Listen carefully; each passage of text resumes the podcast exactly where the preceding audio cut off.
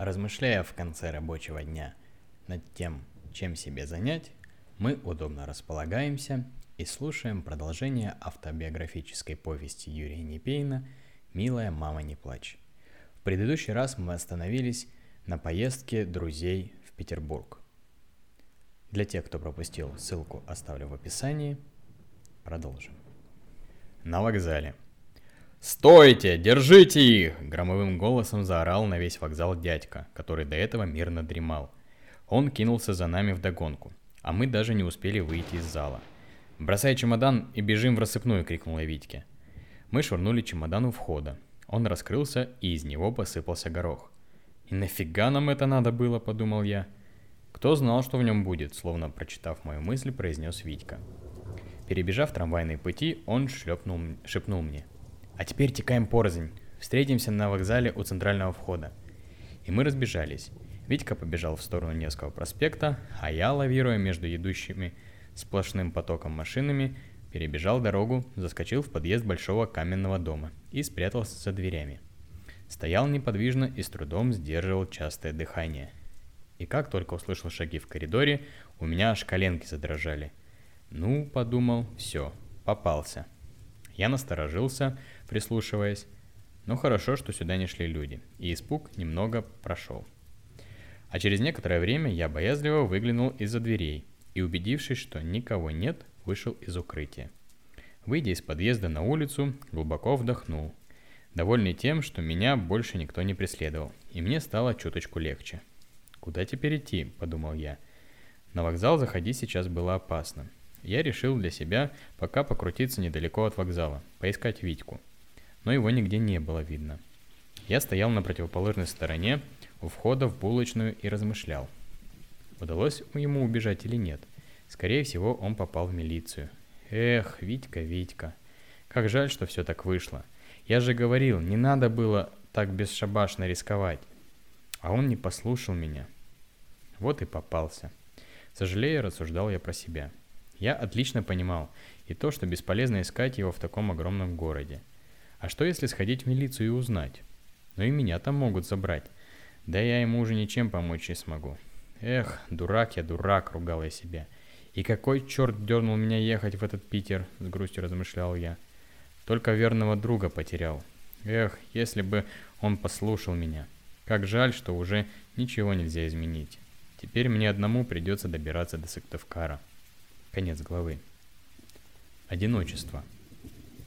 Скитаясь по улицам большого города, как бездомная бродячая собака в поисках еды и теплого пристанища, я чувствовал себя беззащитным и одиноким, брошенным на верную гибель. Как выйти из этого трудного положения, я не знал. Но зато твердо уяснил, что теперь мне надо полагаться только на себя. Голодный я шел по Невскому проспекту к набережной реки и с горечью думал, что предпринять. Надо уезжать обратно, твердо решил я. Ну как уехать, когда нет денег? и никого, кто мог бы помочь. А если я смогу уехать на поезде, то что делать тогда? Как же все тоскливо и бесприютно было быть одному, когда не с кем даже поговорить, посоветоваться. На набережной Невы я выбрал укромное место, где не было людей. Спустился по мраморным ступенькам ближе к воде и долго стоял и смотрел на темную гладь воды, думая про себя. Что мне делать? Меня все больше и больше одолевала злость. Надо что-то предпринять. Но что? Нестерпимо хотелось есть. Но где можно было взять еды, хотя бы немножечко? Неотвязные мысли о еде постоянно преследовали меня, в голову ничего путного не приходило. Сознание горького одиночества пугало, и я с безысходной тоской думал, что делать? Свежий легкий ветерок ребил поверхность широкой реки и нежно ласкал гранит набережной. На улице стало темнеть. Зажглись лампочки на столбах, и во многих окнах домов появился свет – еще один день угасал, и накатывалась густая тьма тревожной для меня ночи. Постепенно шумное движение в городе затихало.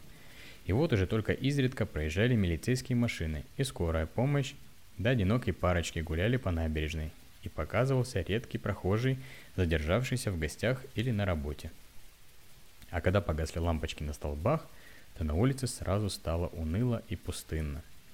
Наступила ночная тишина и прохлада – надо было подумать о ночлеге.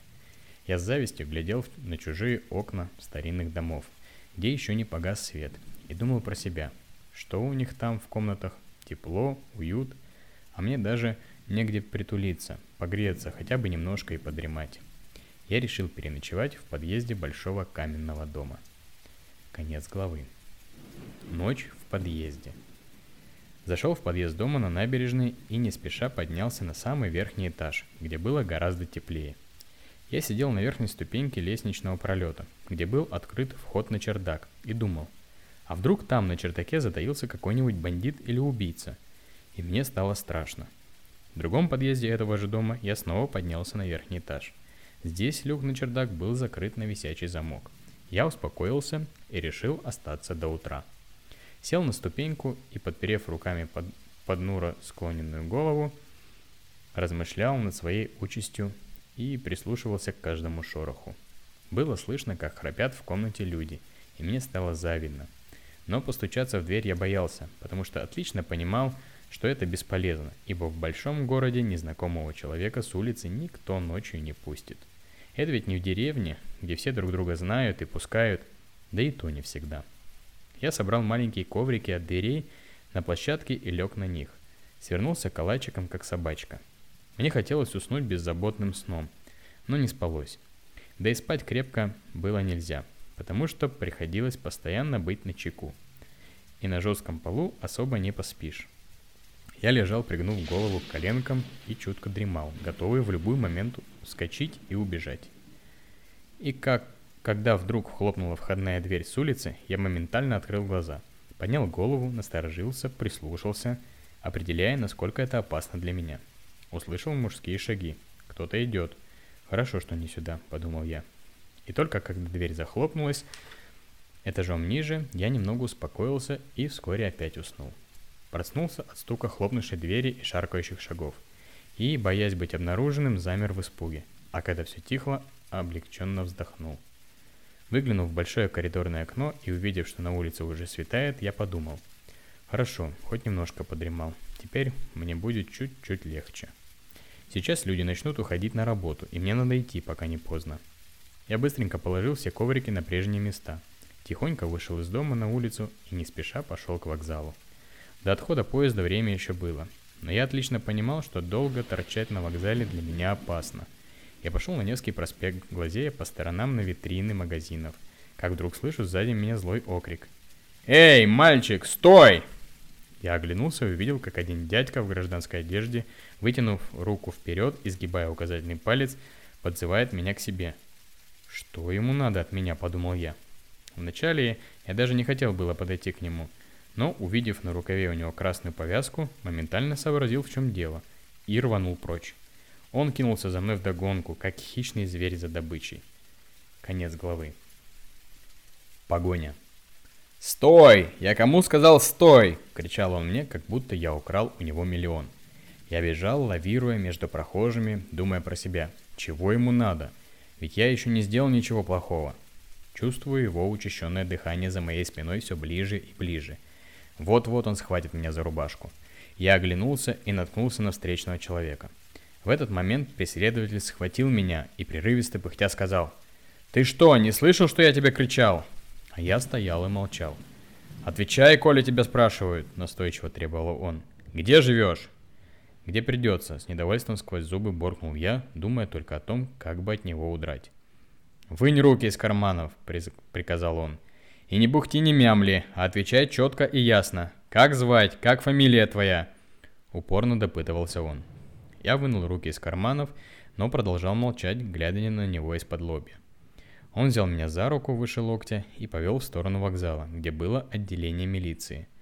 «Милиции ты у меня быстро заговоришь. Ишь, какой шустрый объявился!» — с угрозой сказал он. Я попытался вырваться из его цепких рук, но тщетно. Он крепко удерживал меня. Идем мы, а рядом по Невскому проспекту почти сплошным непрерывным потоком едут легковые машины.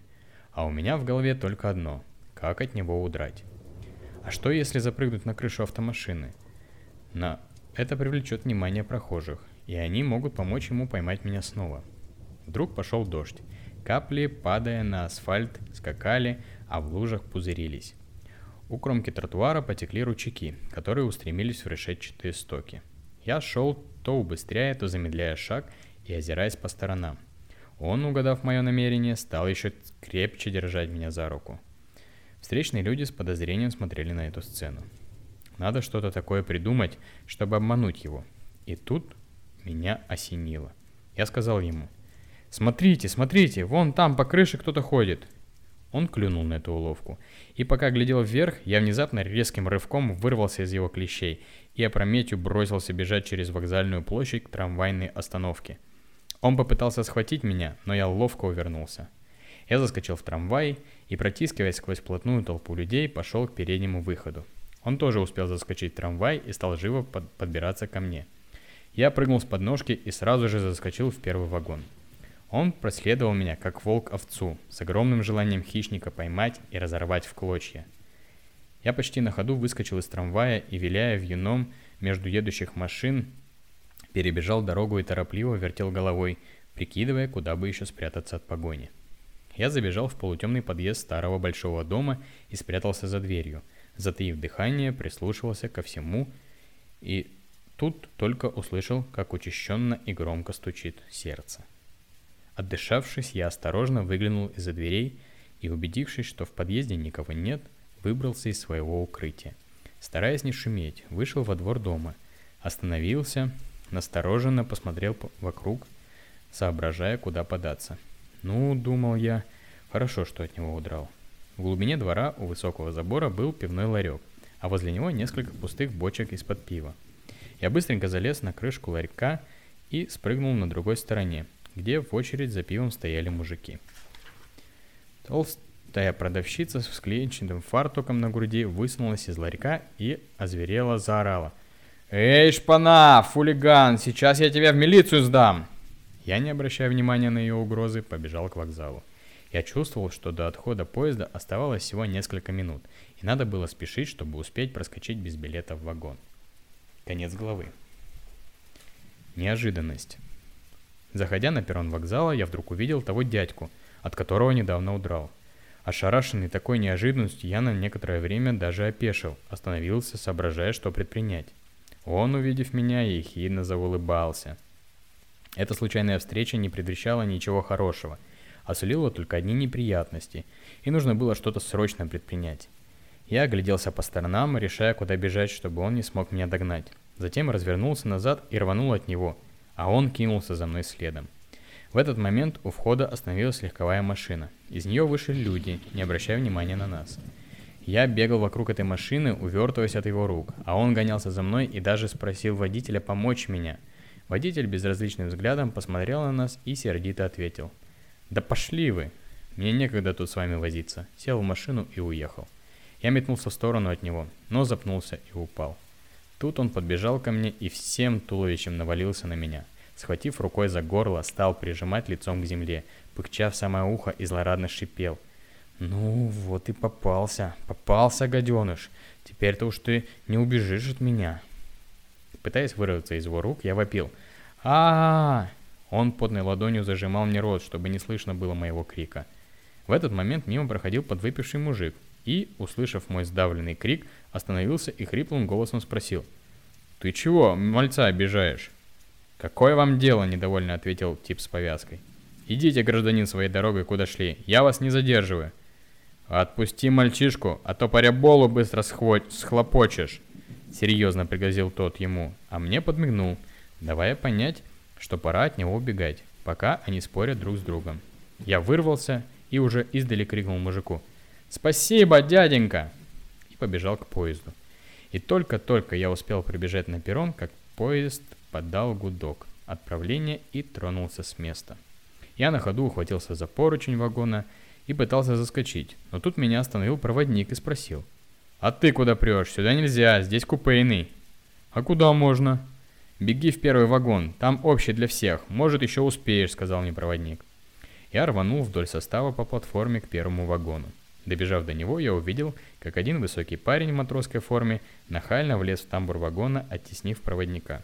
Я, недолго думая, воспользовался этим моментом и под шумок тоже втиснулся в вагон. Но меня в проходе остановил проводник и строгим голосом сказал «А ну, покажи билет!» «Билет у отца в вагоне», — ответил я, удивляясь своей уверенности.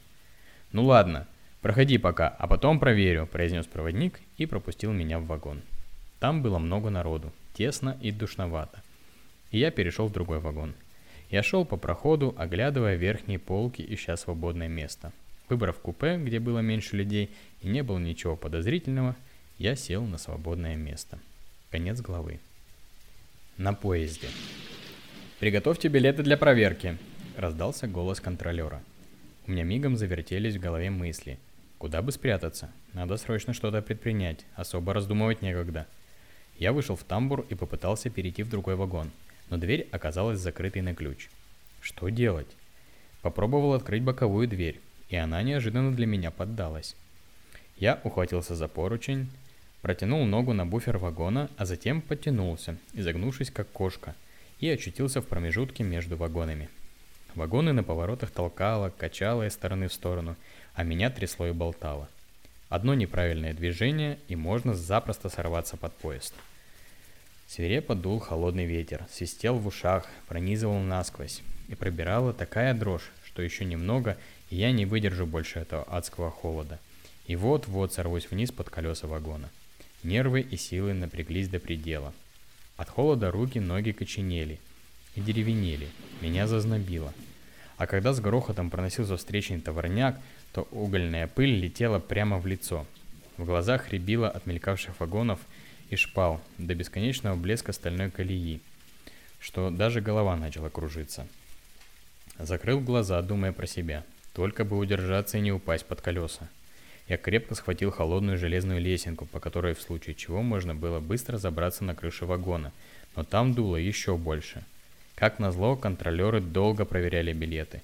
И вот, наконец-то, я услышал, что они прошли в другой вагон, предусмотрительно закрыв все двери в тамбуре на ключ.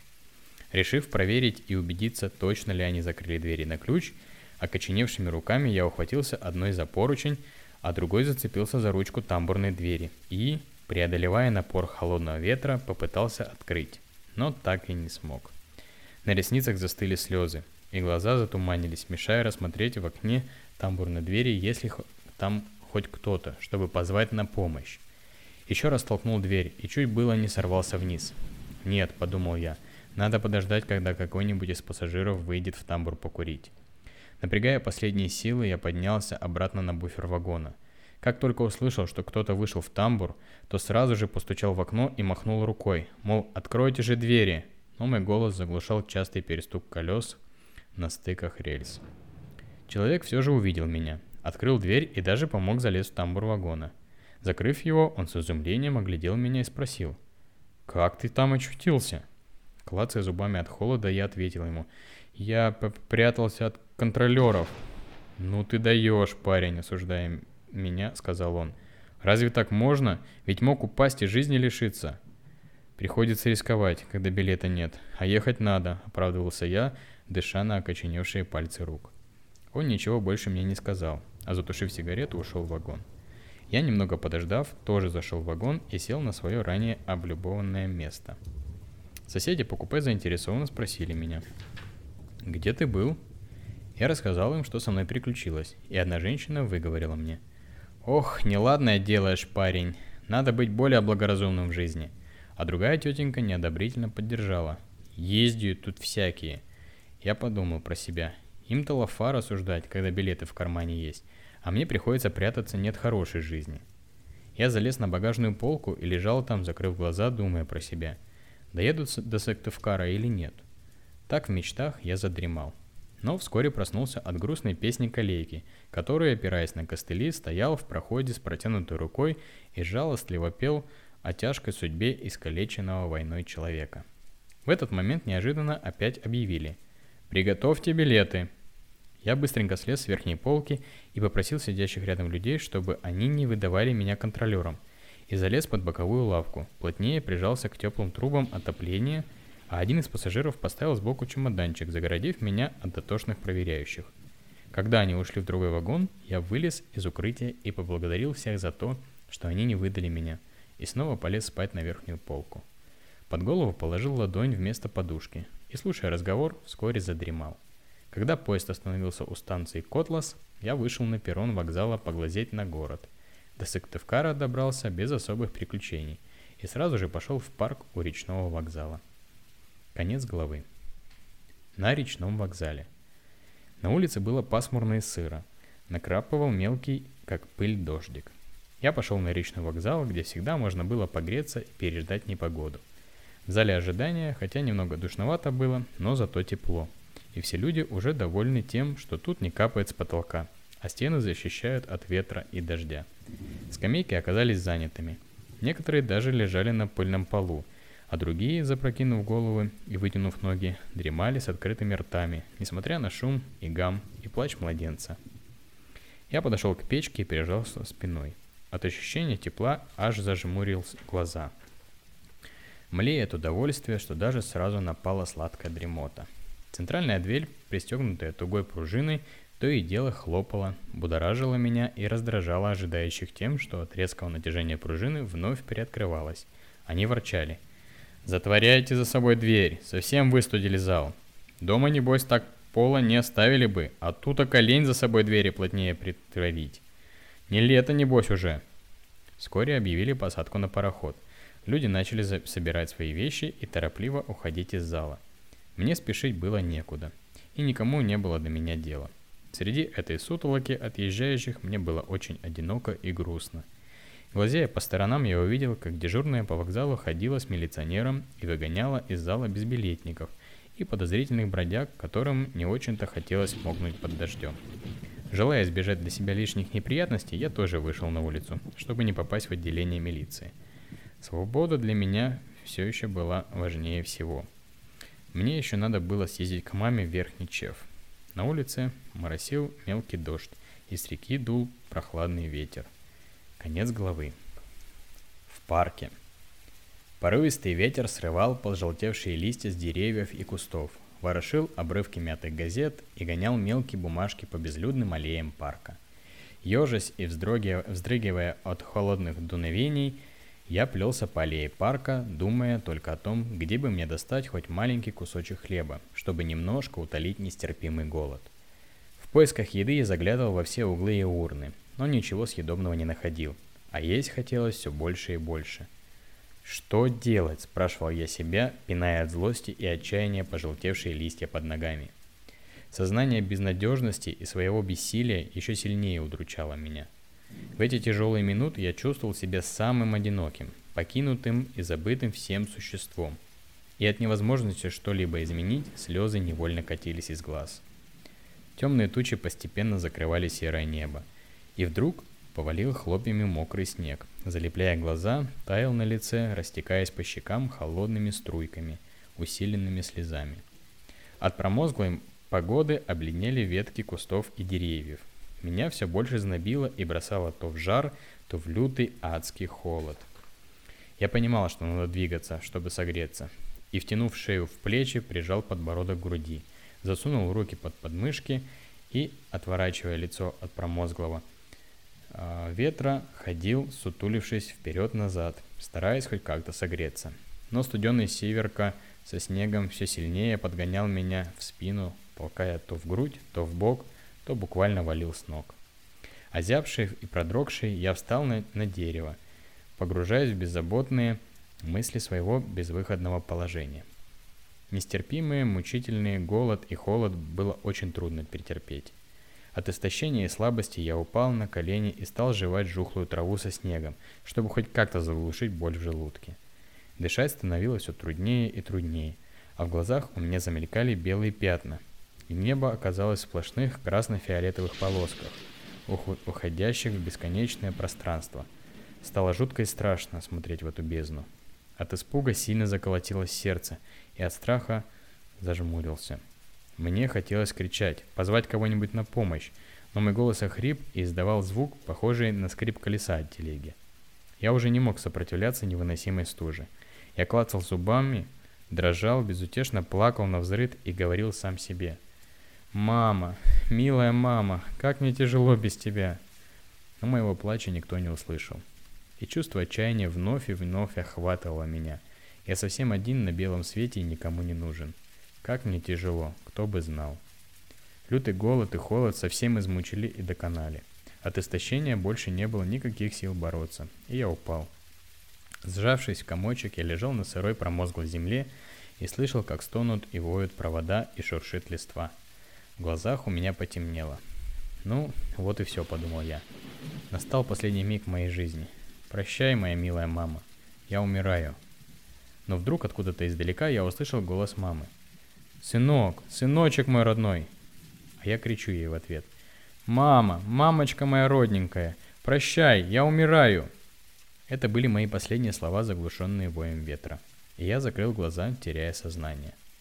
Когда я очнулся, то попытался встать, но у меня даже не хватило сил чуть-чуть подняться с земли.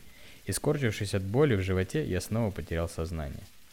А пушистый липкий снег крупными хлопьями тихо и медленно накрывал меня, как белоснежным, чистым, мягким покрывалом.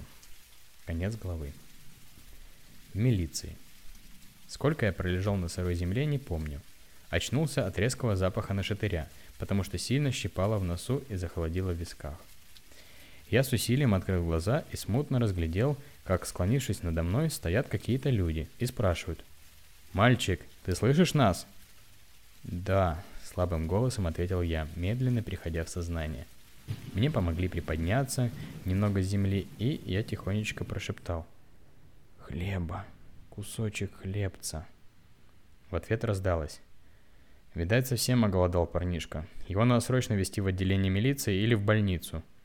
У меня подкосились ноги в коленках и провалился я в забытье. Когда сознание вновь вернулось, я понял, что нахожусь в милиции и слушаю разговор милиционера с кем-то по телефону. Суть дела такова. Нашли мальчишку в парке у речного вокзала – у него сильное истощение организма, чесотка и вши. А его зачем-то к нам привезли, когда надо везти в больницу, пояснил милиционер. Женский голос в телефонной трубке спросил. А какие у него вши? Как какие, удивленно хмыкнул милиционер. Наши, советские, обычные, как у других. Бельевые или нательные, уточнил тот же голос из телефонной трубки. А, протянул милиционер, поняв разницу. Так у него и тех, и других навалом, и сильная дистрофия. Они еще о чем-то поговорили, но я уже больше ничего не слышал, потому что снова сознание покинуло меня. Конец главы. В больнице. Очнулся я уже в больнице. Кругом белизна, чистота и постоянный запах лекарств, а возле меня стояла медсестра в белом халате. Меня постригли наголо, а затем вымыли в ванне, в которой я чуть было совсем не уснул от приятного тепла. Когда я вылез из нее и вытерся полотенцем, то от слабости упал – Медсестра подняла меня. Она дала белую рубашку с длинными рукавами, которые ей пришлось закатать. Сплющенные тапочки большого размера, кем-то изрядно истоптанные, они все время сваливались с ног. И из-за этого приходилось идти, шаркая по полу. А трусов почему-то не дали. Хорошо, что рубашка была большая и длинная, ниже колен. Поддерживая за руку, медсестра увела меня в палату с высоким потолком, где уже лежали больные. И как только я лег на кровать и мне сделали укол, я быстро уснул. Проснулся рано утром, когда пришла медсестра снова делать мне укол. При чувстве боли я сжимал губы, морщился, набравшись в комок. Но прекрасно понимал, чтобы выздороветь, придется терпеть не совсем приятную процедуру. Медсестра быстро сделала мне укол в ягодицу, потерла ваткой со спиртом и, накрыв меня одеялом, ушла. Мне стало тепло, и я вскоре снова уснул. А через несколько дней я уже сидел возле большого окна в больничном халате и наблюдал, как большими хлопьями снег падает на поверхность земли. На улице было белым-бело от снега, морозно, а в нашей палате тепло и чисто. Из присыпанной снегом земли уныло торчали пожелтевшие стебли травы, а голые ветки кустов покрывались инием. Небо было без туч, такое синее-синее. У забора стояла ветвистая рябина, опушенная снежным бахромой, а на ветках сидели красногрудые снегири и теребили оранжевые ягодки рябины. Во время утреннего обхода врач сказал, что скоро меня выпишут из больницы и отправят в детдом. Уходить из больницы мне не хотелось, потому что здесь кормили и лечили бесплатно. И не надо было каждый день думать о еде. Прошло еще несколько дней, и настал момент покидать приютивший меня больницу. Я уже так привык к условиям содержания в ней, что воспринял эти, это без радости, с чувством беспокойства. Мою старую одежду сожгли, потому что в ней были вши, а взамен принесли новую, и даже с магазинной биркой. А после обеда меня увезли в детдом, из которого я однажды убежал. Конец главы. Булочкин. В детдоме по-прежнему всеми мальчишками верховодил самый толстый пацан. Он выделялся среди ребят своим хамством и наглостью. Глаза у него были маленькие, как у сурка, отчего бегали туда-сюда. Фамилия была Булочкин, а имя Жора. Жора-обжора, так прозвали его за жадность и дрочливость. Но прямо в глаза сказать ему ребята боялись, потому что он, чуть что не так, сразу с дикой яростью кидался в драку, как бешеный, пользуясь поддержкой своих дружков. И худо было тому, кто пожалуется на него или же не захочет подчиниться. Он постоянно был злым из-за того, что ему не хватало еды. Жора-обжора со своими дружками часто исчезал из детдома воровать. Благо, в ближайших деревнях не закрывали двери на замок и только ставили палку или коромысло у дверей, чтобы знали, если кто-то придет, хозяев дома нет. А дружкам только этого и надо было. Не часто удавалось им поживиться чужим добром. А когда везло что-то украсть, то приносили в детдом и обменивали на пайки, хлеба, сахар, масло, а потом со всех должников собирали дань и все уносили в, деревянную, в деревню менять на деньги – которые копили для побега. Жители почти всех ближайших деревень приходили в наш детдом и жаловались директору на эти опустошительные набеги детдомовских. Он внимательно и сочувственно выслушивал их законные претензии и авторитетно обещал навести в этом деле порядок, убедительно заверяя, что подобное больше никогда не повторится. Директор приходил к нам в класс и менторским тоном строго предупреждал всех, что если еще хоть раз повторится это безобразие – то он отправит нарушителей в спецколонию строгого режима. Но проходило время, все оставалось по-прежнему, и постепенно об этих инцидентах забывали. А Булочкин со своими друзьями продолжал воровать и отнимать у слабых ребят кровные пайки хлеба. Зимой в нашем бараке было холодно и всем хотелось греться у печки, но возле нее всегда стоял Булочкин и его команда. Они никого за так к печке не подпускали, а если кому и разрешали немного погреться, то только за пайку хлеба или сахара, которую еще не так-то просто было вынести из столовой, ибо дежурные воспитатели строго за всем следили и тщательно проверяли при входе. Кое-кому все же удавалось иногда пронести свою пайку, несмотря на эти строгости. Время для нас тянулось медленно, уныло и тоскливо. Так проходили день за днем, и чтобы как-то скоротать однообразие и от скуки, ребята устраивали злые шутки друг над другом, из-за которых частенько цапались, а затем мирились и снова ссорились. Но особенно мальчики любили подшучивать над Петей. Конец главы. Шутки над Петей. Петю мог каждый безнаказанно обидеть, дать в лоб щелчок. Пользуясь его безответственностью, потешались над ним все, кому не лень. Особенно отличался своим издевательствами Булочкин. Ему доставляло большое удовольствие мучить и истязать его – Дружки Булочкина не упускали любого повода, чтобы унизить, высмеять, оскорбить бедняжку.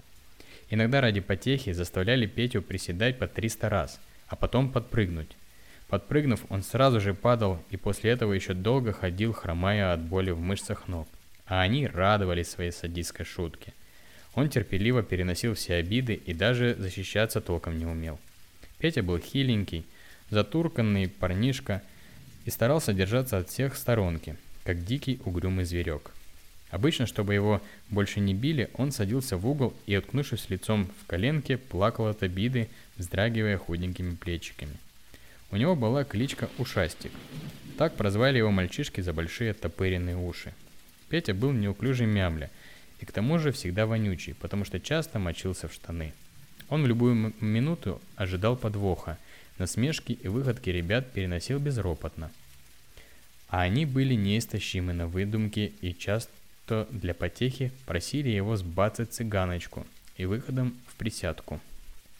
Он начинал плясать, дробно ударяя себя ладошками в хиленькую грудь, а костлявые коленки и, приседая, вытягивал ногу вперед, то одну, то другую, забавляя всех.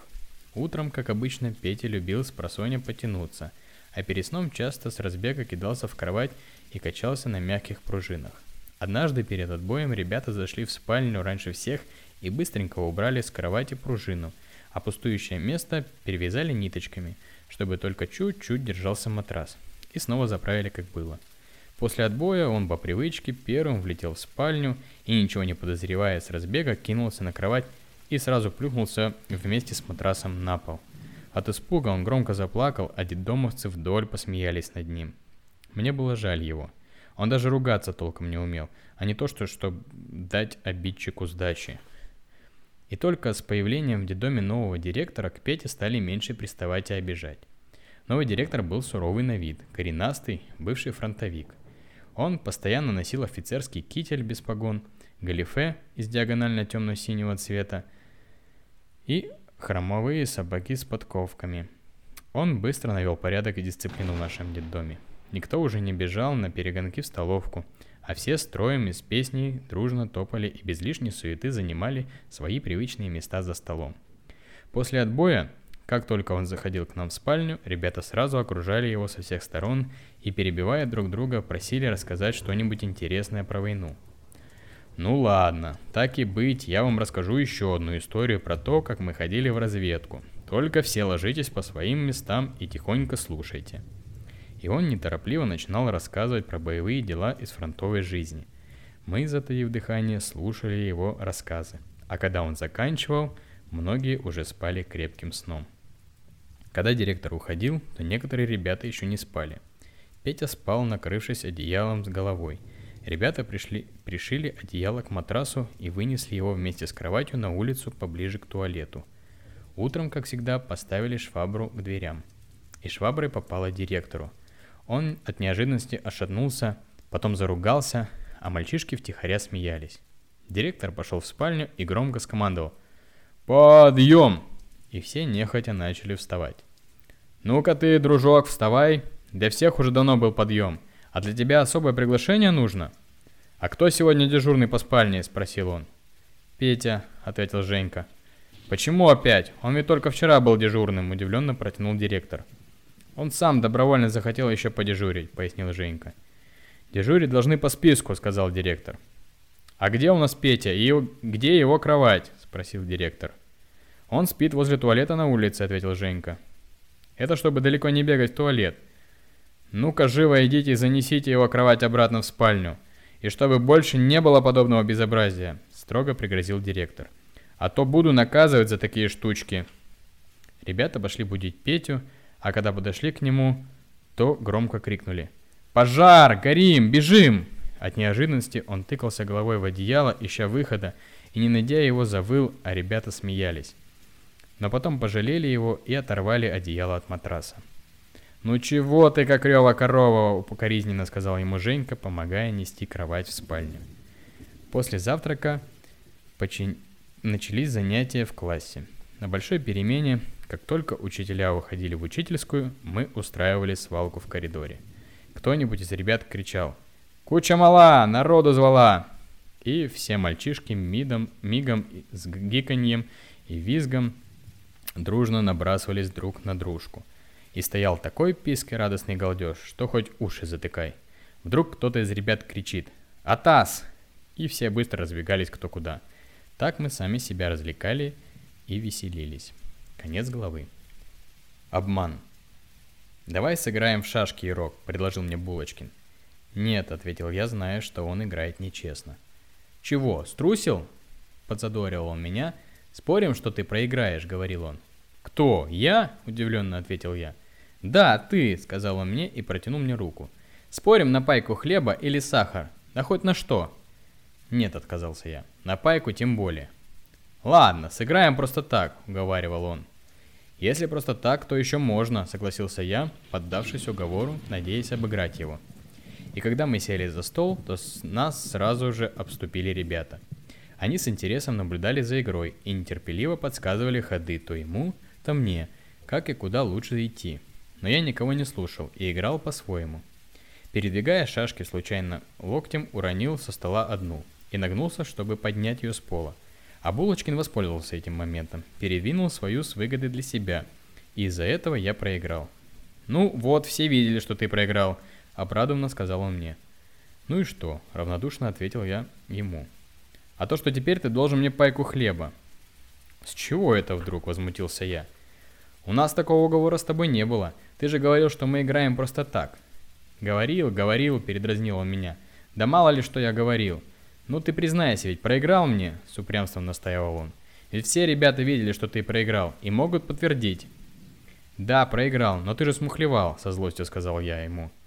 Ну, вот и все, что требовалось доказать. Обрадованно подхватил он мои слова. Теперь все слышали, что ты сам добровольно признался, что проиграл. А раз так, то теперь ты мой должник будешь. Давай сыграем по новой, предложил я ему. Э, нет уж, фигушки, вставая из-за стола с ехидной ухлыбкой, сказал он. Отыграться хочешь? Ничего не выйдет. У тебя. Я так просто никогда не проиграю. Ну, тогда ты нифига не получишь от меня, со злостью сказал я ему. «Чего-чего?» – злорадно спросил он. «Не отдашь? Да?» «Нет», – твердо и решительно ответил я. Он, выпитив грух, грудь, как петух, с воинственным видом подошел ко мне и с угрозой произнес. «Если ты не отдашь мне долг, то скоро узнаешь, что тебе будет». «Не стращай, я пуганный», – смело и резко ответил я. У меня было желание треснуть ему, но я подумал, ладно, пока промолчу, а потом за все отомщу. А сейчас спорить с ним бесполезно. Проходили дни, но рассчитываться с долгом я не спешил. Он постоянно напоминал и требовал. «Гони должок, дружок, срок отдачи твой давно истек», — сказал он. «А фигу с маслом не хочешь?» — резко ответил я ему. «Смотри, ты ответишь за эти слова», — со злостью сказал он. «Вот сегодня вечером разделаю со старым должником, а потом займусь тобой вплотную». «Ох, как испугал!» — бравируя, сказал я ему. «Шиш тебе, а не пайку мою!» Он поднес свой кулак к моему носу и со злостью зашипел. «Вот это видел? Во! Теперь понял?» «Да», — сквозь зубы ответил я ему, а про себя подумал. «Как бы не так. Мы еще сочтемся с тобой, гад. Я не прощу тебе». После отбоя и неприятного разговора с ним на душе было скверно. Я лежал и думал. Да, угроза его была реальной. От него можно было ожидать всякую гадость. Теперь постоянно надо быть начеку. чеку. Хотя я лежал с закрытыми глазами, но мне все равно не спалось. Думал, как поступить. Воспитатели вечером уходят домой, а ночью остается только одна дежурная няня. Она старенькая и, как правило, ночью спит, развалившись в мягком кресле возле теплой печки. И к тому же еще плохо слышит, так что никто меня от него не защитит. Как жаль, подумал я, что нет со мной моего верного друга Витьки. Вдвоем мы сумели бы за себя постоять как надо. Утром Булочкин снова потребовал у меня долг – Хотя я ему пообещал отдать, но про себя решил. Пусть хоть что будет, но долг он от меня не получит. После завтрака, когда я вошел в коридор, то получил удар в лицо. От неожиданности я даже опешил. Из разбитой брови потекла кровь, заливая глаза. Я крепко стиснул зубы и, превознемогая боль, сказал со всей злостью. «Ну, гад, сейчас ты тоже получишь от меня!» Только я хотел стукнуть ему, как кто-то из ребят крикнул. «Атас, училка идет!» Все мальчишки, стоявшие возле нас, мигом разбежались кто куда, а обидчик пригрозил мне. «Смотри, если ты пикнешь, то получишь еще не так», и снова показал мне свой кулак. Конец главы. В учительской. «Кто тебя ударил?» – спросила учительница, подойдя ко мне. Я молчал.